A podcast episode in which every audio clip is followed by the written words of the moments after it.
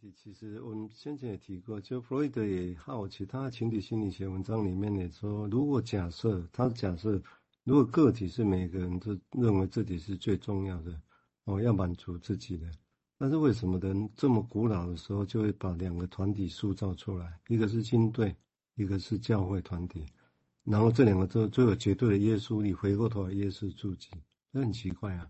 所以他他的探问其实是这样啊，就是就现象是这样，他这还是问那内在里面到底怎么回事？那这个议题其实我们现在来讲，这个争议在现在还有没有？有啊。其实你看哦，就是譬如说弗洛伊德讲，我们讲的是个体潜意识，我们讲的就叫潜意识的，我们不会强调个体，好像潜意识就是这样，因为他先讲的嘛。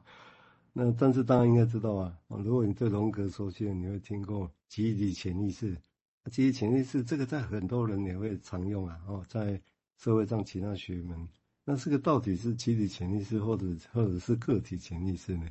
那当然，这个以前常常也会听到有些人对很快的对对集体潜意识比较鄙夷的，说干嘛要讲集体潜意识，个体潜意识就可以了。那当然那是从自己的角度来看嘛，哦，但这个词的存在，我觉得这是一个思辨啊，我也不是找找答案，我现在在找。方向怎么样来理解这这个现象？哦，就个体跟群体，个体潜意识跟集体潜意识，这这这东西到底是什么事情？好，我们接下来请佑铭再进一步说明，谢谢。啊，好，哎，刚才也是提到这个潜意识啊，在人类的内心里面，就是有一种有一个像池塘一样东西哦，我就在想，就是。在这里面可能可以储存东西的概念，这样子哦。它、啊、这是什么呢？就是想到动物啊，会需要 储存东西这样子。那跟刚刚王医师提到，就是好奇哦。给我的脑袋一片闪过说，对啊，会好奇。好奇就是一种什么东西没有吃饱，因为我我不知道，就是我想要知道，就是有一种也许算是匮乏吧，哦，或者是不满足的东西，那么。我去了解，好像有乐趣哦，这种感觉这样子。然后我就开始脑袋里面想说，啊，人类像刚刚王医师说的，要解决这个困扰的话，动物就是要吃饱、舒服、睡得好、穿暖等等诸之类的哈。那这些基本的的动物性的东西，那人类呃跟其他动物比起来，如果要克服，就是说。我们都要能吃饱穿暖，这当然是好像是乌托邦世界，不太可能每个人都这样。那不能的时候怎么办呢？人类是是不是我在想，就是演化，到底是演化出了什么东西？然后我我用很生物学来想，大脑里面演化出了一个池塘，然后这个池塘可以储存东西的概念，那么可以做点转换吗？哦，那我接着要谈就是。《纽约时报》周日评论，他在说威尔森的这个概念，他就在说啊，他是这样讲，他说读威尔森这本书，让我们重新看待人类的本性。他说呢，呃，我们有能力来学习我们是如何住在地球上的，而这会给人充满希望。我们之前其实没有足够的知识和适当的机会造成改变，这样子。好。那我觉得这个处境很像是婴儿的处境的感觉，这样哦。那我回到他的原文里面说，原文他说，呃，如何用整体物种，或是说我们把它说叫文化，哦，如何以这个角度来思考行为或者文化表现性质的特殊性呢？然后第二个启发是说，什么是文化呢？什么是人类活动特殊性的思考呢？哦。他他就说，就是他们他跟他的老师，这是作者啦，就是这个巴拉人类学作者。他说他跟他研究生态的老师啊，曾经开了一个叫友善农业的课程，哦，甚 至在讲蚂蚁的事情。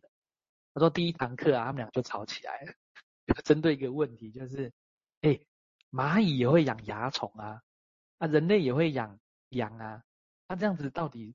农业这件事情是人类发明的吗？到底是不是人类独有的现象嘞？哦，就是说，如何透过好像照顾一个东西，回过头来照顾自己吗？哦，所以，呃，人类的农业跟蚂蚁的农业一样吗？不一样的话，是什么东西不太一样呢？我就在想，是不是有一个储藏词的不太一样呢？那我借用 winnicot 的一九七一年哈，他在一本书《Play and Reality》里面哈，他的第八个章节，这就叫做跟威尔森说的这一样：“The place where we live”，就是我们所住的所在啦。哦，他这样描述人类生活的环境，还有人类文化的关系。哈，他说：“我想用一个抽象的词来考察我们住的地方。我们大部分时间其实在体验生活。”如果我们审视我们的生活，哦，抱歉，我中间有卡断一些字哦。如果我们审视我们的生活，我们可能会发现，其实我们人类大部分时间，并不一定花在外在的行为上，也不是花在沉思，那是内在世界上，而是在其他的地方。在什么地方呢？然后他接着论述说，呃，在于。在人的生活里面，哈，其实呢，呃，就是会假定说存在一种要满足本能的一种状态，哦，那要完整的讨论这种满足本能的事情，会包括人类有 displacement，就是转移的概念，还有升华的机制，这样，他说如果啊这些兴奋感没有满足的话呢，人类就开始陷入沮丧，然后产生不舒服，这样。温尼可说。我看到啊，高度成熟的成年人啊，对于生活、对于美、对于抽象的人类文明的发明，会去享受它。同时，我看到了婴儿伸手去摸母亲的嘴，并且感觉到他的牙齿的一种创造性姿态。哦，这很玄哦，就是这种姿态有创造性。这样，婴儿同时看着妈妈的眼睛，他是创造性的看着妈妈这样。他说：“对我来说，游戏状态自然会导致文化的体验，并且这就是它的基础。”他说：“我认为啊，这种生活方式，它称为第三种生活方式，不是在外面生活，也不是在内在生活，是有一种叫做文化体验跟创造性游戏的地方。这个地方其实具有非常大的弹性，比起外在或内在世界。而这第三个世界是借由。”个人在环境中获得的环境里面，又去创造，透过经验以后创造出来的东西，这样。所以维尼口在说，好吧，人人类在做的事情是非内非外的，然后人类可以在不是外面也不是内面，不是里面的满足的时候，产生第三种满足。这是一个有内有外的世界，这样能够获得一种弹性去补偿。当你吃不饱穿不暖的时候，来补偿你本能的满足，这样。然后更重要的，它来自一种创造。哦，那当这个创造，想当然，维尼口的又要说它的过渡空间的创造力这样子。好，那下一段再继续。那我先想到这里。谢谢耀明啊，我想刚刚就以演化这个大家，我先稍作说明。这个本质上很有趣，就是说。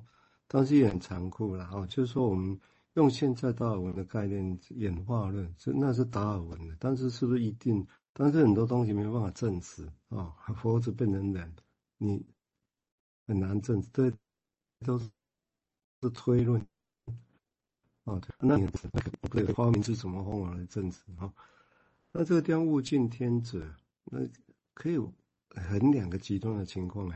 物竞天择可以发展成说，我们人，我们说啊，物竞既然会竞，那我们就就好像人跟人中间也会竞争，我就努力就好，我努力做就好，那结果就看老天嘛。但大家知道，我这是这其实是一种很也就是很高人生或修行般的境界，对不对？也可以往到这边去去修去想，但是也可以到当年纳粹德国纳粹对犹太人。跟精神病人，还有那些同志、同志同性恋者的一个论述，他们也是用物竞天择呢，只是他们自己决定，他们觉得那个是比较低等的哈，就就他们自己就决定，那个是那种啊，所以既然是物竞天择，但他们变成天了哦，所以他们变成来者，哦，这那个这这个叫所谓的社会达尔文主义，所以同样是达尔文主义，也可以变成是这么残酷的事情。啊，这个，所以你可以想想看，在人性上一个概念，在这个就是为什么讲说一个人性的一个。